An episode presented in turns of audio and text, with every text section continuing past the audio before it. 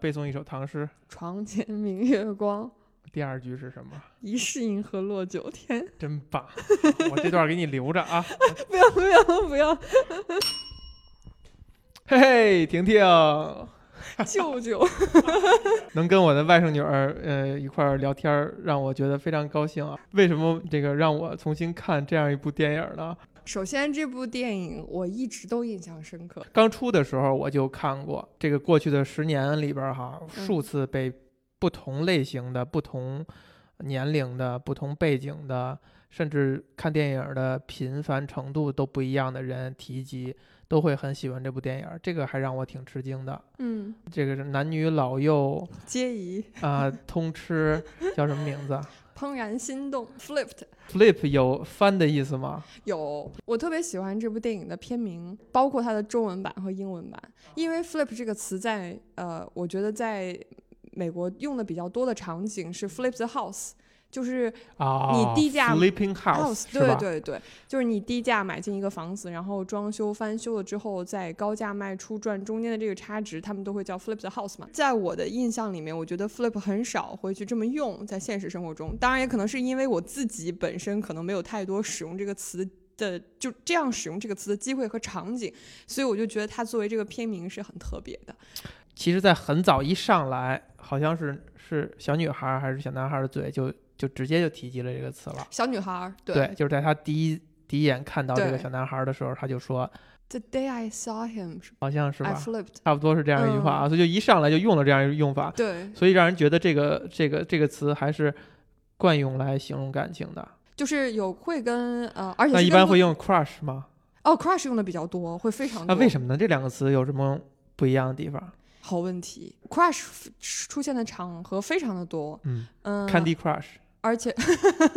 而且是不同的年龄阶段和不同性别的人都会用到这个词，但是 flip 确实非常少。那这个电影讲了一个什么故事呢？这个电影是小女孩叫 Julie，然后小男孩是叫 Bryce，然后 Bryce 是在二年级的时候搬到了朱莉家的对面，而且是成为了同班同学。然后朱莉在他搬家来的那一天就对他怦然心动，嗯，然后呢，就从此开始了对他的各种示好的行为，呃，一直持续到了五年级。然后 Bryce 是出生于一个中产家庭，然后跟朱莉的家庭是有一些区别的。哦，嗯，然后 Bryce 受到了父亲的一些影响，然后所以他会觉得朱莉是一个并不是那么讨喜的女孩儿。嗯，他一直在用各种方式来回避朱莉对他的示好。呃，直到五年级的时候，呃，这这个是五年级的时候，朱莉开始开始开始是五年级时候发生了些什么来着？你管他几年级呢？总之，呃，这时候这个影片中，我觉得是在这儿发生了一个转折，是嗯朱莉喜欢的一棵梧桐树被砍掉了。然后在这个时候，这朱莉非常非常喜欢这棵梧桐树。然后这棵树被砍掉的时候，正好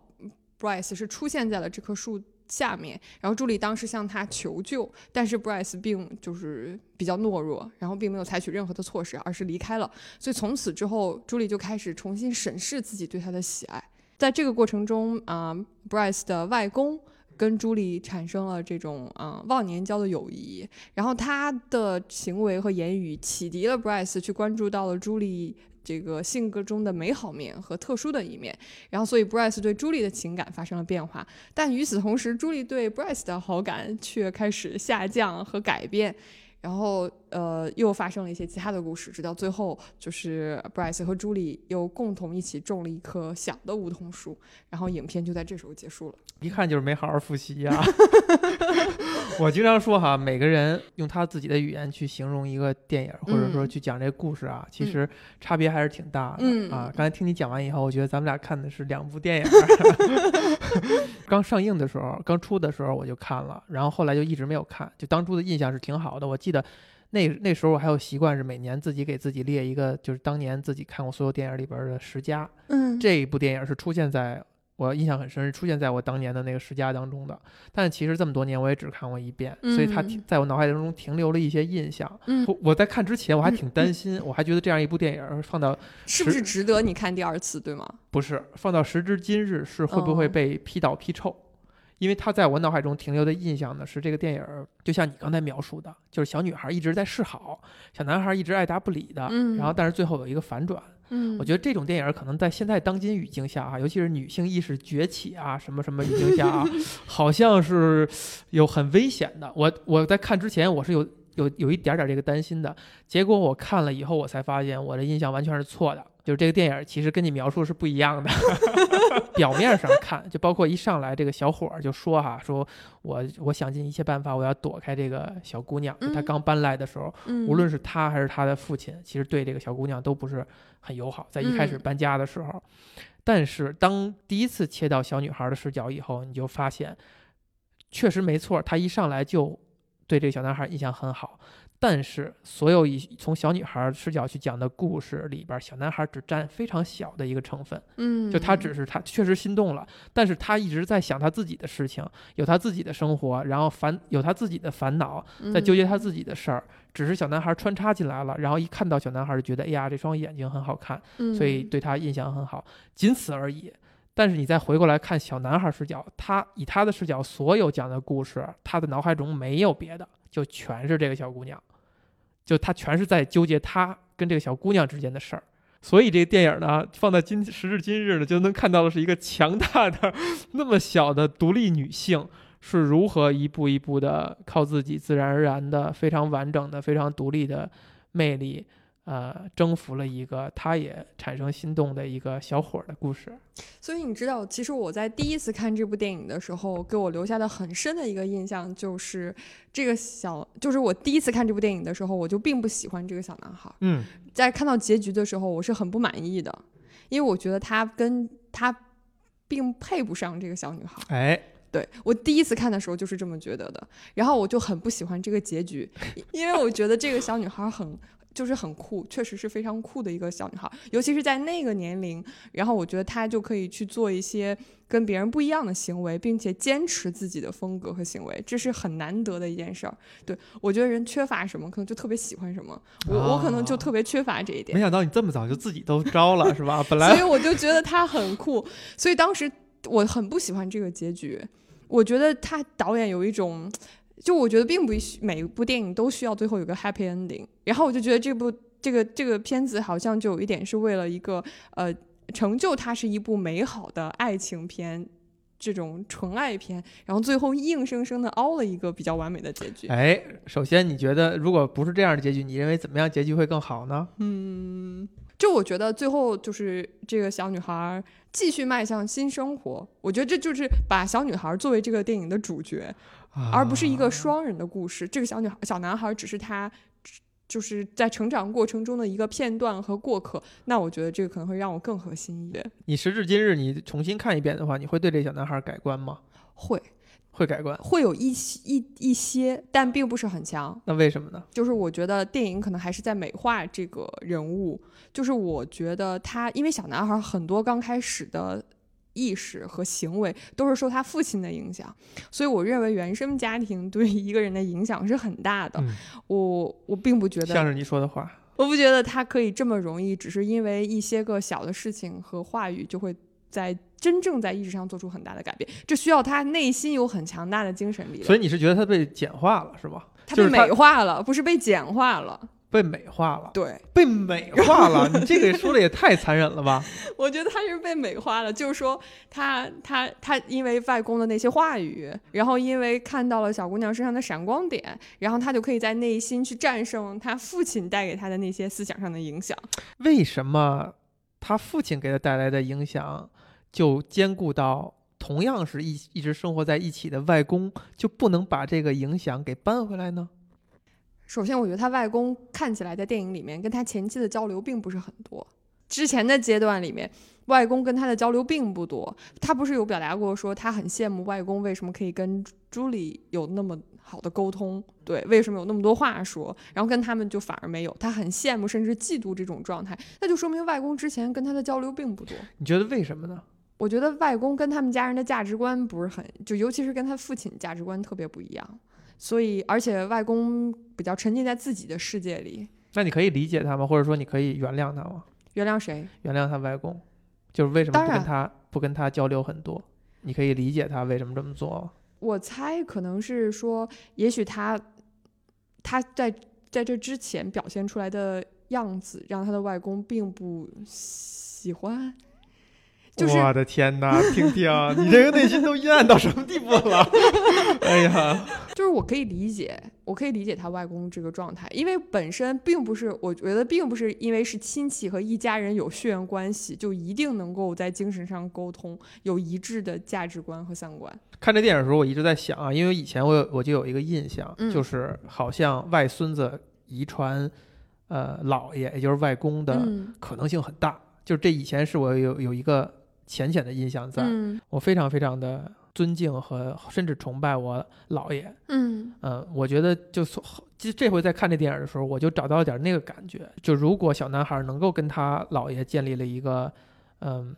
嗯非常融洽的一个关系的话，他一定会更受呃他姥爷的影响。嗯就是人老到那个年龄以后呢，他就会放下很多东西，嗯，就比如说社会啊，嗯、家庭啊带给他的压力啊，就会让他动作和他的各种行为呢会变得非常自然。嗯而你看到这个电影里边，其实它有一定的篇幅。呃，因为刚才你说这电影是在讲纯爱啊什么的，我没有没有那个立刻反驳啊，怕打消你的积极性。就是我在看完以后，我就觉得他这可能这个爱情的部分非常非常少，嗯而它大量的篇幅是在讲其他的，就包括嗯家庭之间、人与人之间的这种关系。你为什么会决定亲近一个人？你的行为是是怎么样受到身边人的影响等等，他讲了一些这些方面的事情。所以你可以看到，说回来刚才那点，就是你可以看到这个小男孩的爸爸身上有很多行为和做事儿的方式是受到外界的影响的。就这种影嗯响可能来自于他是一家之主的压力，以及这个屋檐下还有另外一个曾经可以作为一家之主的一个男人的存在等等。就他以前可能也是一个，就是一个热爱音乐的一个怎样的，可能也是一个怎样一个很浪漫、很奔放的一个人。嗯但是因为种种的原因，他不得不变成现在这样的，有这么一个过程。而老爷呢，就是他现在一切压力都没有了，他最大压力可能就是来自于寄人篱下，可能要看看自己女婿的脸色生活，所以他就会更展现那个更完整的一个自我。就可能差别就在这儿，就是如果如果小孩小男孩的爸爸有一天也变到了这个这个他姥爷这个境地的话，也可能他就能退回到他原来一个这这个这个，我觉得人不会大变，不会随着年龄阶段，然后就会有状态上特别大的改变。我从我自己，所以你觉得他爸爸没救了？我从我自己的长辈身上看到是这样，我觉得他爸爸都非常难，所以。嗯所以你就不相信这小男孩的转变？我倒不是说不相信，但我是觉得他需要他内心有非常强大的精神，自自己爆发出的精神力量，去能够战胜这些耳濡目染，然后每天环绕在他身边的影响。我是真的觉得，在通过这部电影表现出来的样子来看，他的外公跟他的交流在在之前并没有特别的多，因为在电影的一开始，外公是没有出现的吧？是直到他五六年级之后，外公才出现的。所以我只是在假设，可能在此之前，外公跟他们并不住在一起，哎，有道理，所以那个时候的他也表现出更多是跟爸爸有更多力气。跟爸爸相处的时间更多。嗯，所以他那时候从言语啊、行为上都会受到爸爸很多的影响。然后到了电影的中期，不是外公才开始出现嘛？当然他自己开也开始有独立的思考，有更多独立的思考和意识之后，他才会去呃，所以我也不能完全否定他的这个改变，因为如果他就是之前的这种呃看法和印象已经根深蒂固的话，就算是外公跟他讲这些话，对于他来说应该也没有任何的作用。刚才说你这次看你会对小男孩有所改观哈，这个嗯改观来自于什么呢？是来自于自己自己变老了吗？对，我觉得，我觉得会会有年龄上的带来的这个，哎，这个差别，为什么会让你觉得对他改观了呢？或者说对他印象变好一点呢？因为我第一次看这部电影的时候，应该不是因为这部电影是一零年一零年上映的，然后那个时候我还在大学，我肯定不是这个时候看的。哎呦，而且我挺喜欢这种剧情不是特别波澜壮阔、特别撕心裂肺的这种电影，我还挺喜欢的。应该一定是二十几岁的时候，对我觉得那个时候的我比较非黑即白，然后现在可能有开始让自己有更多的这个中间的灰色地带了。而不是说把人一定就会放在黑白两个区域有一个。那你还是把人小男孩放在灰色地带了，是不是？你还是替人小姑娘鸣不平，对，对吧？是的，是的，就是她能够遇到更好的。朱莉在我心中的形象是非常高大、非常光亮的，对，就她是一个小女英雄的形象。你做不到像她一样可以还喜欢这个小男孩。嗯，我我觉得现在的我应该可以吧，但是二十多岁的时候是肯定不可以。其实这部电影对我来说还有一个很特别的点，是在于它的拍摄地就是我读书在美国读书的这个 town。哦，对，这也是我因为这个才看的。不是，这是我在看完电影之后过了几年才发偶然发现的一件事情。我忘了是在读一篇什么文章的时候，还是读就是那个 town 的介绍的时候，才偶然发现这部电影是在那儿拍的。所以他就让我对他印象更深刻，就他完全就整个电影的整个基调，还有这个故事的美好程度，完全符合于我对这个地方的所有的印象和记忆。对，它就是一个特别小而简单，但是又很有活力、很祥和的一个小镇。活力体现在什么地方？因为它是一个大学城，所以它它人来人往。对对对，永远都是有最年轻的面庞在这儿。然后一年四季有各种各样的活动，所以它整个城市是非常有活力的。其实我没有想到你会从这么，我对因因为我对你的了解哈，我没有想到你会从这么 几个老气横秋的话题切入。但是好像这这话一说出来，觉得好像是你做的，也没有什么意外，对吧？所以我试图咱们试试这个把这个话题放的年轻一些。嗯，难道看这个电影的时候，嗯，呃，这个小男孩小女孩没有让你想到？呃，你的童年啊，或者是学生时代啊，等等的一些人或者自己吗？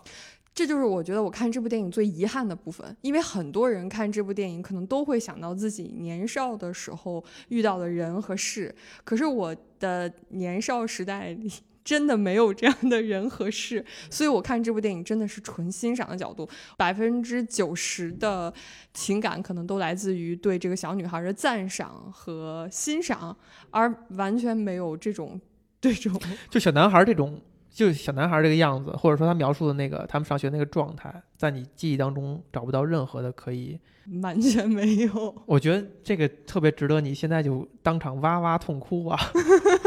多惨呐！你不觉得很惨吗？是不是觉得很惨？我我我觉得所有喜欢这个电影的人，或者说这个让这个电影停留在脑海当中、停留在很印象很深刻的人，绝对都会从那一点出发的。那我可能就是这个百分之五、百分之三的这个观众，就是这是少数观众。对，因为我我我真的是没有，就是在我回想起来我的年少时代，就只有读书和考试，所以可能我会觉得。反而觉得他挺美好的，一下就给我堵住了，就是说你就完全没法那马老师有吗？你看看还会反 Q 了，现在啊，呃，当然是会想到自己那个年轻的时候、年少的时候，你居然会以一种成人的态度去审视小男孩。所以要给他下了一些结论啊，还点头呢，还还挺高兴的，你还挺美的呢。这么点一个孩子就被你们盖棺定论了，就就是一就不值得这个小姑娘了，是不是？小女孩对于小男孩的怦然心动来源于她非常小的那个状态，就说到了她看到了一双非常非常 dazzling，是不是？我忘了，嗯呃，总之，呃，她是被小男孩的眼睛吸引了。对，呃，这个东西你怎么看？或者说你在看电影的时候，你看到这个小男孩这个小演员身上的眼睛有没有什么特殊之处？值不值得小女孩说出这样一句话？我觉得这个可能有点俗，但是我确实觉得这个他不是有两每个演员都两个小演员吗？一个是他更小阶段，一个是稍大的阶段。我觉得更小阶段的那个朱莉更可爱。更明亮一点儿，然后那个小男孩倒是让我觉得很一般般，但是大一点的演员朱莉就不好看了。但是但是朱莉那个女孩子的演员，我觉得选的非常的好，就是她身上有那股劲儿。对，但是那个小男孩可能就是更能体现出这个双眸很特别的这个特点了。啊，双眸你是觉得特别的是吗？对对，我觉得大一点的那个男小男孩演的挺好的，就是说你说他看到他的双眼，然后就产生这种，我其实很难。去理解这样一个状态，因为我没有发生过这样的事情。想不想哭？还是说你觉得你不认可？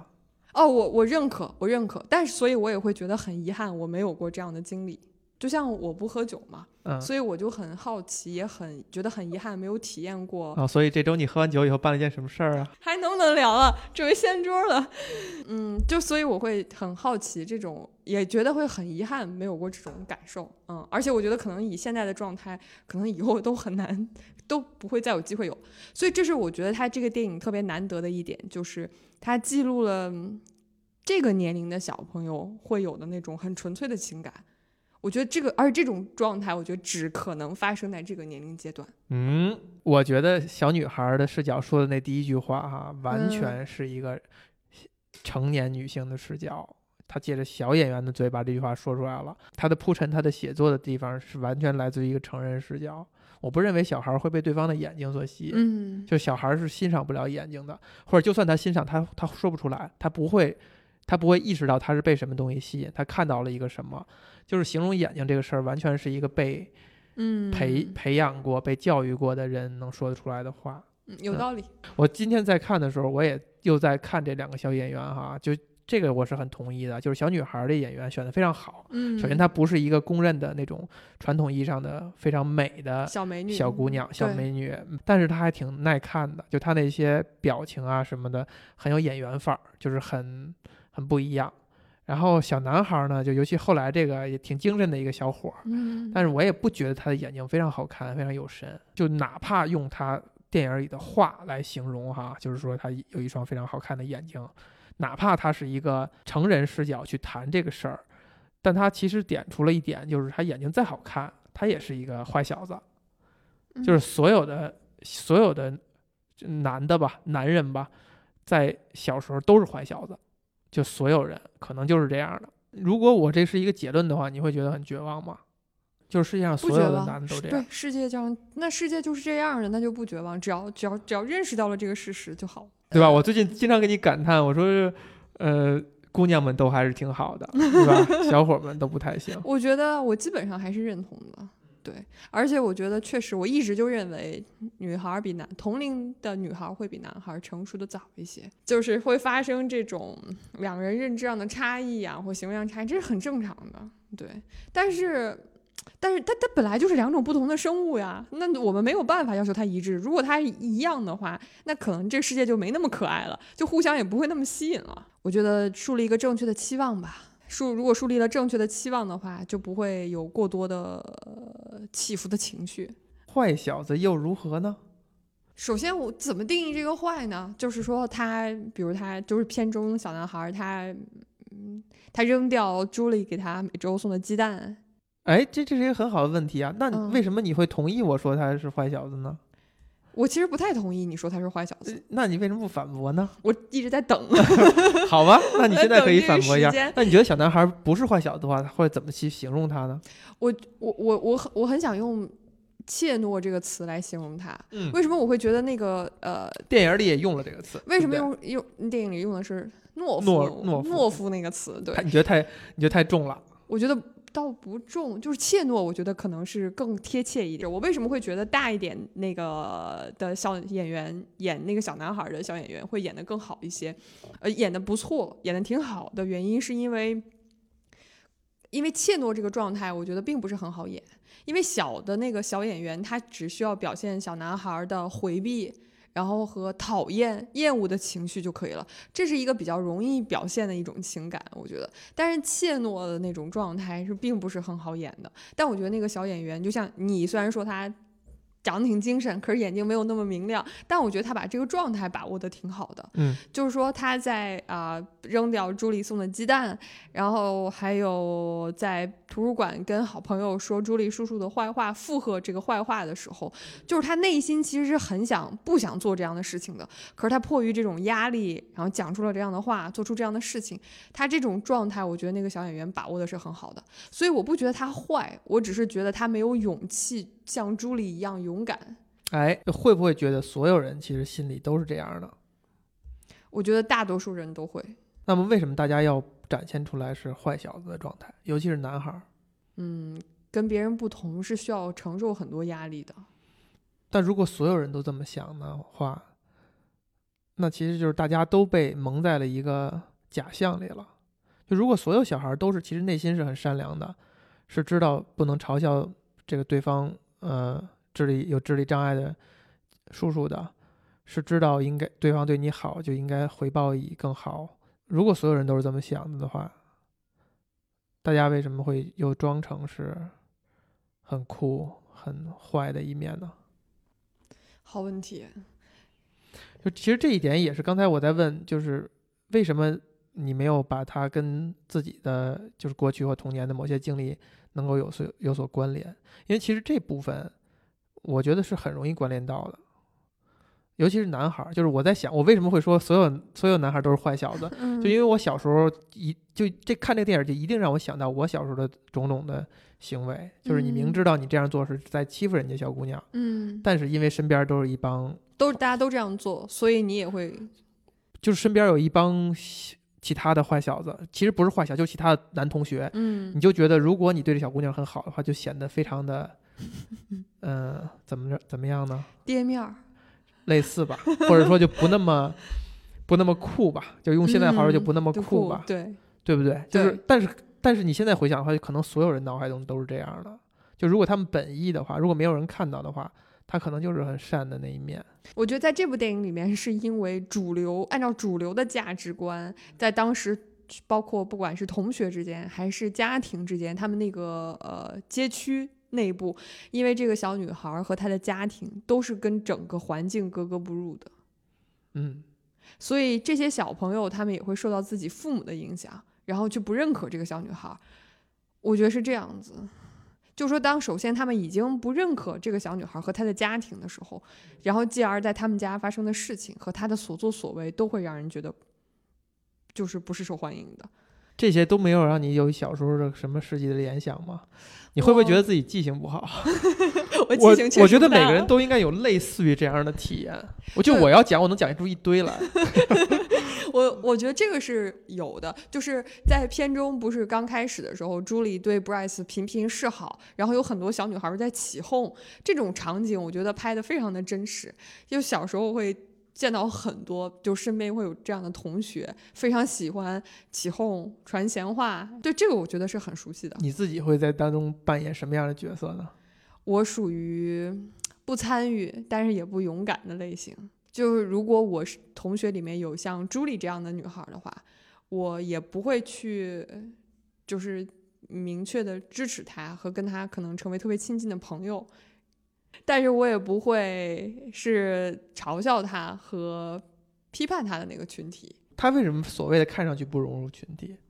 因为我觉得他内心非常的强大，嗯她不需要别人的认同感来支撑自己做很多这也是他身上的魅力的那个最原最原的那个出发点，对不对？对的，对，我觉得说到这儿，我特别就是想强调的，就是我觉得他他的就是电影里可能塑造的过于美好了，就是在这样的就是如果从很现实的角度来说，以他们家庭的情况，然后父母能给予他的爱和包括给他哥哥们的爱，然后能包容的程度，这个我觉得这是非常理想的一个状态。但是我觉得这就是他内心强大的一个很重要的来源，因为他被爱的很全面，所以他不在乎别人是不是认同他。这就是我为为什么非常喜欢他的原因，因为我觉得我缺乏。所以说到这儿哈，嗯有没有感觉，如果这个电影儿其实嗯讲的不是两个小孩儿，嗯讲的其实是两个成人的话，嗯就所有一切的事情啊，都是发生在两个成人之间，嗯或者比如说大学，嗯，甚至在这个职场上。嗯就现在情景就是他们都在公司里边，是公司的小职员，会有什么就违和的地方吗？有，我会觉得这个小男孩儿做出这样的转变更难。我觉得在他这个年龄做出这样的转变还是容易的，但是如随着他步入社会程度的加深和年龄的增长，我觉得是更难做出跟嗯大部分群体相违背的一些事情是更难的。那这个故事可能就更不会这么容易合理。你觉得他做出了什么转变啊？嗯首先，他要否定过去的自己，我觉得这是一个很难的事情。过去自己是什么样的自己？他跟他父亲一样啊，然后他跟他的同朋友也一样啊，就是说他觉得这个小女孩儿呃和她的家庭都很古怪，然后都不入流，然后这个小女孩很多行为让他感到很尴尬和有压力。嗯小女孩让他感觉到尴尬和有压力的点是什么？这小女孩身上的行为，我觉得就跟她家里的行为就完全不能直接挂钩了。嗯，嗯，小女孩什么点会刺激到这些坏小子们？小女孩对他的示好，然后造成了非常主动，对，造成了很多风言风语嘛。然后这些风言风语会给了他很大的压力，而且关键是，如果这这前提还建立在这个小女孩并不是一个大家心目中的女神的形象。如果是片中的那个 Sherry，然后我觉得如果是对她这样的话，那那可能大家的评价和风言风语就的角度不会是这样子的。可是后来那个 Sherry 就是就是对她很好啊。啊，是，那但是那你觉得为什么他又不接受呢？那时候他已经发生转变了呀。对这个转变，这个转变是什么呢？这转变就是我们刚才说的，我觉得他这个年龄有可能会发生，但是在更就如果真正步入职场以后，我觉得是很难的。不是，就是转变这个点是什么？他小男孩对小女孩一开始是一个什么态度？我也回想过这个，就是包括今天在看这部电影的时候，我也在想，就是他其实这部电影已经相对于很多的电影和影视作品，我觉得来说已经比较合理了。就是他的这个转变还是过渡的相对比较自然的，但是仍然让我觉得。就是有点费解，就是这个小男孩的转变在哪儿？就真的就是外公跟他讲的那一段，后来在网上 被大家疯传的 那段话吗？什么话呀？就是外公跟他说，someone in in in in Saturn，呃、s o m e o n e is、uh, iridescent，就是就就是那个就是被大家疯传翻译成了中文版本，说是什么呃斯斯人若彩虹遇上斯人如彩虹遇上方知有啊什么什么，对这段话后来变成了一段很鸡汤的话，就是来源于这段台词。那你这样形容，就说明你其实并不并不觉得他怎么样，并不以为然。是我我不觉得他，我我很喜欢这段话，但是我不喜欢他的中文的那个翻译的版本，我觉得太鸡汤了。表面上来看，我觉得电影的转变好像是发生在这个地方，就是那个时候这段话给了这个小男孩一个启迪，然后他就开始从不同，因为他很敬重他的外公。然后他就觉得，而那时候小女孩的很多行为，比如说在这个什么科学展上，呃，赢过了他，然后还有誓死捍卫那棵梧桐树，这些行为都让他看到了这个小女孩的与众不同，但是并没有对他的内心造成那么强烈的冲击。然后直到外公讲了这段话以后，他好像就是开始思考这件事情，然后就有了这个转变。嗯但我觉得嗯，不够合理。你就只是觉得不合理是吧？我是觉得我不会倾向于这么理解。就是外公说的那个话啊，包括外公的那个感触啊，跟小男孩儿那个东西转变不是一个事，不是一件事儿。我是觉得他从他，我是觉得其实为什么我会觉得这段不是一个很完美的一个故事的点，是在于他这个转变好像让我觉得来自于他扔掉他鸡蛋被发现之后的那种愧疚，如果是又有什么问题呢？不够完美。也许就是这样的。其实这这就是我就觉得他外公说的那个话的那个感触，跟小男孩儿不是一回事儿。就是外公，嗯嗯，之所以有那个感触，是说他这小女孩让他想到了他，就他姥姥嘛，嗯，就是他去世的这个对吧？妻子，嗯，妻子，这小女孩坐当年当时坐到那棵树上，嗯，说如果是你如果是他姥姥的话，一定是跟他跟他坐在一起的，就是他会觉得他这些行为方式什么是一是一样的。外公是从一个成年人的视角去看，为什么？就是刚才咱们谈到这个小女孩身上的魅力，就是她非常的强大，嗯，她非常完整，那么小就那么完整，嗯就是不用受到外界的任何影响，当然也会动摇，比如说家里的那个呃院子不干净会被别人嘲笑等等，他也会动摇，他也会回家就相当于就跟父母去发一些牢骚，但总体而言还是一个很强大的，就是看见这个小男孩来了，一一下被吸引了，就过来要帮人家搬家，非常直接，非常完整，就是不不是那种还在成长还。还在懵懂的状态，就是这就是为什么我觉得他如果我反而觉得如果这个东西是放在是一个成年人的世界的话，就更合理一些。就更不会被大家看到，因为是有可能的。一个非常完整的、年轻的、风华正茂的女性，呃，其实是非常美好的。只是说，这样的故事可能就没有人听。如果放在小孩身上的话，可能让大家觉得很新奇一些，甚至有一点寓言的感觉，有点那种童话的的感觉。而外公的嘴里去解释这些事儿，就像是在点这个道理，就是她已经是一个可以像她外婆一样这么吸引人的一个独立的小女性了，所以她才会让她让她外公觉得这个小姑娘很不一样，让她在她跟外这个外公跟小男孩交流这么少的前提之下，外公少有的去问她你跟这个小女孩的关系啊，怎么怎么很很关注这个小女孩，完全是一个非常成熟的男性视角去看待这个小姑娘。嗯，而如果我们相信电影里边讲的这就是一个坏小子一个小男孩的话，他其实是不具备这样的视野和视角的。他可能不是真的发现这个小姑娘身上的闪光点而有所转变，而就是来自于这是一个一直以来想跟他亲近的一个人，想跟他建立一个非常友好的一段友情甚至亲情的一个人。他可能是学会了慢慢的怎么样去接受一种善意，以及去反馈一种善意，就是俩人之间的那个 flip 可能只来自于小女孩这一侧，小男孩其实就是一个他慢慢的把自己内心深处的善，就是你天然认为人身上的那种呃向善的东西，把它又表达出来而已。还有一个视角啊，就是因为当年这个 J.K. 罗琳在写《哈利波特》的时候啊，嗯他一开始用了一个很经典的一个结构，他都来不及自己后悔了，就他他让呃罗恩跟赫敏在见第一面的时候就就吵架，就俩人就拌嘴，这是一个非常经典的结构，就是预示着到尤其在故事的结局，他们俩会走在一起，就这就是洋人的视角，就是一上来。有这种冲突的男女，其实是因为深深的相互吸引，才会产生这种这种摩擦。嗯它是一个注定的东西。嗯但是因为呃罗琳自己后来在坦坦白，就是有了艾玛沃森去演赫敏以后，他特别后悔，他他就特别想改掉，把赫敏那跟让他跟哈利走在一起。但是他一开始开开头已经这样去写，他已经构思好，他无法去改变。其实你放在这电影里边也是一样，就小男孩，你也可以理解为他一上来对这个小女孩的反感，就是来自来自于一种陌生的吸引，他很惧怕，他内心深处非常惧怕这种未知，其实是让他内心有波澜的，但是他是以有一种惧怕、抗拒的方式去推脱掉。这就像他爸爸来了以后，看到邻居来示好，也不愿意走得很近，就是他可能会很抗拒一种一种新鲜、一种未知的吸引力。你觉得现实生活中这个是合理的吗？就这种两个人刚开始有一这种矛盾就和冲突，简直就是天天见啊！就基本上这个世界就是这么构成的。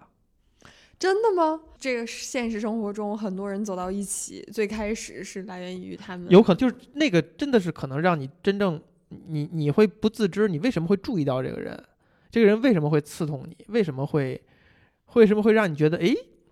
对吧？你为什么会注意？就是就是一种一种摩擦，也是一种让你注意到。但是这种摩擦肯定不是说大街上踩了你一脚啊，这样的这样的事情啊，就是你刚无论什么场合下你认识了以后，发现哎，这个人怎么总是怎怎么那么奇怪，怎么那么就是跟我不一样，然后会让我觉得很难办、很难受。那可是像对于我这样的人来说，我很少，非常非常少，在见到一个人刚开始见到一个人的时候，嗯就会所以祝你以后能够产生这样的，你就 你就能够明，你就能明白感受到这个的美妙之处了啊！但是这个电影，你看，就我刚才说那两这这两种理解啊、只能选择其一，就是你选择小男孩，最后其实是他其实是正常的理解了怎么样去亲近一个人，嗯去接受善意以及去表达善意，接受和表达都不是不酷，不是这个坏小子，嗯坏小子不是他必必然要走的这条路，嗯或者说坏小子跟内心的善良永远是绑在一起的，就是你可以嗯选择你呈现或不呈现，呈现也好，不呈现也好，其实都无所谓。嗯，我到后来觉得，我觉得真的是，如果所有的我们这些男性同胞全是坏小子的话，也没什么不好的，因为他们最后你发现这坏小子外面里边的还是很好的东西嗯啊，就只要这内心深处是很好的东西的话，那外表这些就所谓的坏的地方又有什么关系呢？又有什么关系呢？嗯，OK。这个电影本身已经非常美好了，美好的我觉得现实你就觉得不不真实，对超出了现实太多。当然也有可能就是存在于离我们比较遥远的这种儿童阶段和 少年阶段。对，所以我觉得它特别美好。我觉得这是为什么各个年龄阶段和不同背景的人都会喜欢它的原因。所以你想不到你以前的某些事儿，这事儿是让我觉得很吃惊。就是如果你觉得它美好的话，我我的一表妹哈，比我小，比我小四岁。嗯，其实小的时候，包括现在关系都非常好，非常亲近，是一个最亲近的一个一个表妹。以前在这个姥姥家楼下的时候啊，比如楼下玩的时候，她就总追着我屁股后边跑。但是我跟楼下小朋友玩，就很想甩掉这个妹妹，就是觉得哎呀太累赘啊，拖油瓶啊这种感觉。嗯，其实对她挺不好的，就甚至比如说我妹妹骑车的时候摔了，或者把钥匙摔折了什么的，我都没有第一时间帮她，导致后来我我妈特别生气，就是训训我说那是谁？那是大街上的孩子呀，那那不是你妹妹吗？啊，你这样哥当哥哥的这都不管，等等。这些事儿我现在都是非常记忆犹新的，就因为她真的是让我觉得特别难受，就是我小时候会那样对待我妹妹，而且又是一个。就是非常跟我非常亲近的一个，她非常想主动亲近我的一个妹妹。比如说，呃，我小姨把我妹妹带到我们家来找我玩儿，我为了躲开她，其实我没有跟任何同学约。我小学的时候，我就说我已经跟谁谁谁约好了，我要找我要找她去玩儿，然后就在我妹妹刚来五分钟，我就穿上衣服就走。然后我妹妹把我送到门口，我关门的一刻，我妹妹从里屋就喊：“哥哥再见，早点回来。”就是你关门那一刻，哇，你整个心都碎了，但是你还是会走，还是会走。而且这些话，包括那个说话那个语气、那个场景，现在就永远印在我的那个内心深处。你后来有跟他交流过这些事情吗？没有。那他会听这一期？不会，不会的，不会的。就是这个事儿，这个事儿就是我，这就是我说的点。这个事儿是是不用交流的，就是因为你后你当你有这东西在你心里以后，你之后在对行为中会，你会在行为中让他觉得。谁都以前都是坏小子那个状态，但是坏小子就没什么。那你给我举了这个例子之后，我可能开始呃找到就是我为什么没有感触的这个原因了。对，是因为没有哥哥。是我在从我出生到长到少年阶段都没有跟我同龄的玩伴，嗯，就除了同学以外，我是都没有的。对，同学的例子我还是可以举。同学，我我没有被人这样对待过，我也没有这样对待别人过，所以我可能真的一点感触都没有。我清楚的记得哈，我们小学有一个个儿非常高的一个姑娘，嗯，就是在，而且男孩长个儿都晚嘛，嗯，她算是数一数二的高个儿的姑娘。那姑娘呢，可能长得挺黑的，嗯，就皮肤比较黑，但是我现在仔细想，你不能说她不好看，嗯，就她不是一个特别丑的五官。非常难看的、有缺陷的等等，一点都没有，而且个儿很高，就是可能是就是皮肤色相对黑一点儿，然后穿的衣服什么的，就没有像其他小姑娘那么整洁，就勉强能想到啊。但是班里边所有男生都是，就所有坏小子都会给她起外号啊，欺负她呀，就是或者就是嗯霸凌人家啊。我记得我甚至还能居然敢霸凌比你们高的女生吗？她毕竟是女生，而且如果她动手的话，就能找老师。所以坏小子就是都是很坏的。我现在能够想到，就刚开始管他叫黑苍蝇。你们你们太过分了。后来呢，老师后来我们有了一个学科叫社会，社会学科是对社会课对，然后呢就改给他改了一个外号叫黑社会，因为他是社会课代表。你们哎，我印象很深。然后有一次冬天的一个周六。啊，我爸带我去，就是，呃，北京有一个南城很著名的公园，叫龙潭湖公园，嗯，是一个就随便进的一个公园。那公园有有湖，湖在冬天就冻上冰了，然后其实是可以在上面滑冰的，甚至可以去租一些，呃，就是小冰车啊之类的。我爸爸好像是在旁边看人家凿开冰窟窿在钓鱼，然后我呢就在自己在冰上玩儿。哎，就正好看到这个，就我刚才形容这个高个的小姑娘，高个的这个同学。他爸爸来带他来玩儿，那个冰场上只有我们俩认识，就是是同学嘛，没有其他人。我发现我就能跟他非常正常的一块玩交流，因为没有其他同学在。但是如果在班里的话，仍然我就像其他坏小子一样，对他就是那种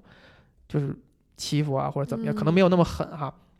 然后他爸爸还租了一个小冰车，所以他就拿那个冰车。拉着我们一起玩，他爸爸嗯拉着我们俩一起玩，而且嗯他个儿又比我高，他坐在我身后，就好像是一大姐姐带着一个小弟弟一样啊，就是就是我们俩坐在冰车上，他爸爸就拉着那个冰车玩，玩的特别高兴。后来直到我爸爸来那个把我接走，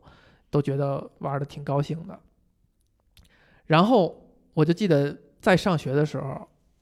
感觉这个这个小姑娘就感觉好像我会跟我应该理应跟她会比跟其他人更亲近一些。嗯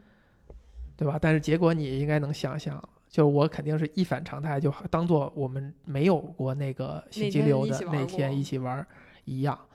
我现在还能够清晰的记记得那个小姑娘脸上的那种失落，嗯就是这个电影在在讲的事儿，就它就是永远会发生在所有人的童年，但是好像也没事儿，就因为你你是一个坏小子，你心里边儿就会被印象这些永远会刺痛你的那种，你就是你欺负别人那种记忆。那我觉得你还是本性是好的，因为但是对你，但你不会不会想，就是所有的人，所有的坏小子其实本性都是好的。我不同意所有。就我这时候必须要政治正确一下，没有绝对百分之百的事情，我觉得大部分吧。对呀、大部分就是我说的所有的概念，对不对？干嘛要用词要那么准确呢？至少我还算是一个正常的人吧。也就是说，所有的坏小子可能他都是正常的。那我可能觉得不仅仅是男生吧，我觉得女生也一样会在自己不成熟、年少的时候，会有一些想法和行为，比如说在像电影里面，呃，去喜欢传八卦、风言风语，就是包括还我记得有有你现在就不传八卦了吗？传，行吗？就有一个画面，就是就是朱莉对 Bryce 各种示好，然后不是有三个小女孩在那里呃编儿歌编？那种童谣，对对对对对，我就觉得，你看这不就是女生相对来说很在那个年龄的很多女生都会喜欢做的一件事情嘛，对吧？你就说她们本质上是就是真的是这样子爱起哄，就是她们长大了之后也是这样爱起哄，或者是这样子喜欢去。嗯可能就是啊，那为什么坏小子就是只是一时的行为？不是一时行为，他他仍然有也也也是有这个阴暗面的。但是在这种时候，我会觉得人是有精神上层级的差别，就是有勇气和有魄力去突破这些无能为力东西的人，我又觉得他们特别酷。现实生活当中这样的人多吗？不多呀，但是我确实我觉得我有认识和见到过这样的人，像小姑娘这样的人，你遇到过吗？我得想一下，是有的。不管男的女的，我觉得还都是会屈从于很多社会现实，会妥协，会磨掉自己的棱角。但是，但是这样的人依旧存在，所以我觉得他们的存在是特别棒的一件事儿，就是而且是非常确实很少。所以我刚才需要说，我要想一下，你觉得你自己是吗？其实，在我看来，我觉得你还挺是的，但是当我讲出我童年的那两个故事以后，你还立马？立马觉得你也是小男孩那个类别了。对，所以我就觉得，就是谁也别说谁，都是这么过来的。因为电影它只能体现的是这个角色的某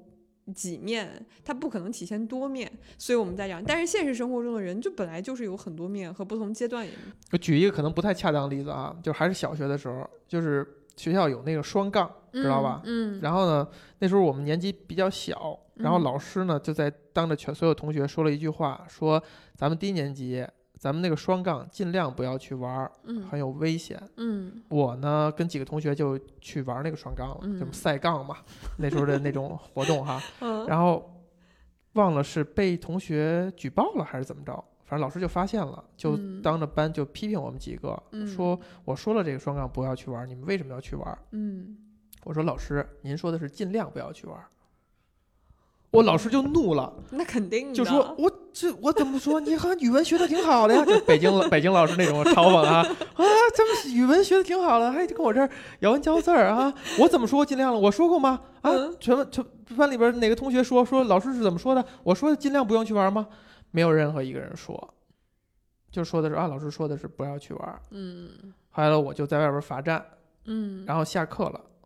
我们班班长就是也是我跟我到现在还算有联系的一个同学，走到我身边，趴在我耳边说了一句：“老师说的是尽量不要去玩。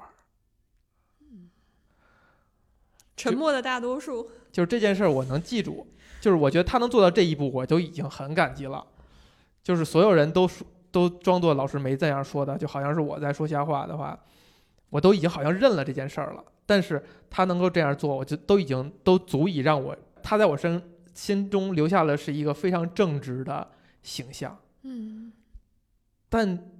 仅此而已啊！我觉得在那么小的时候，难道孩子们不是应该是说，老师您说的就是尽量不用去玩吗？嗯，那么小，低年级就是三年级之前，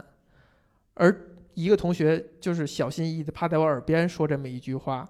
就已经算作所有孩子里面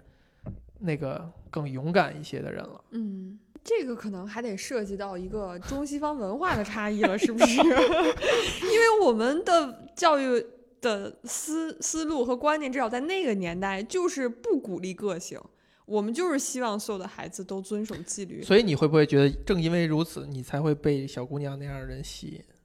对，因为我也不是一个，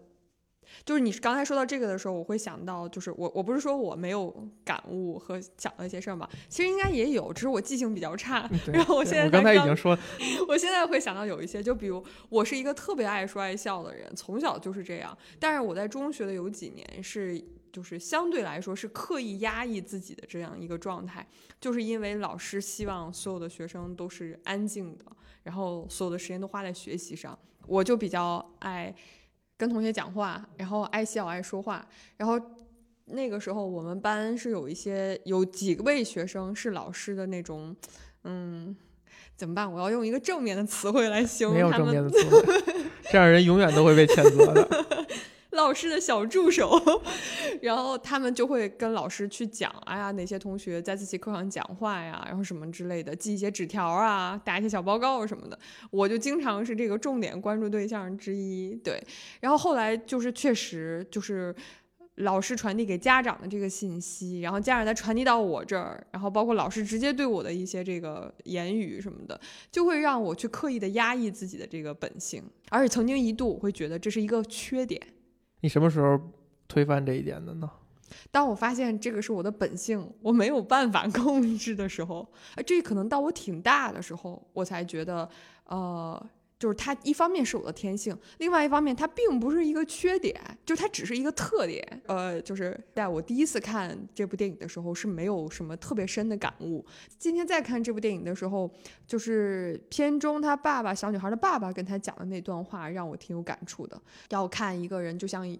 一幅完整的这个 landscape，就你就是只看草或只看太阳、只看天，他们都只是部分，然后把它们放在一起的时候的这个整体，所以我会我现在会觉得这个整体是非常重要的，它确实应该去关注整体，而不是关注部分。可能跟我本人的性格有关系，我就是很容易被部分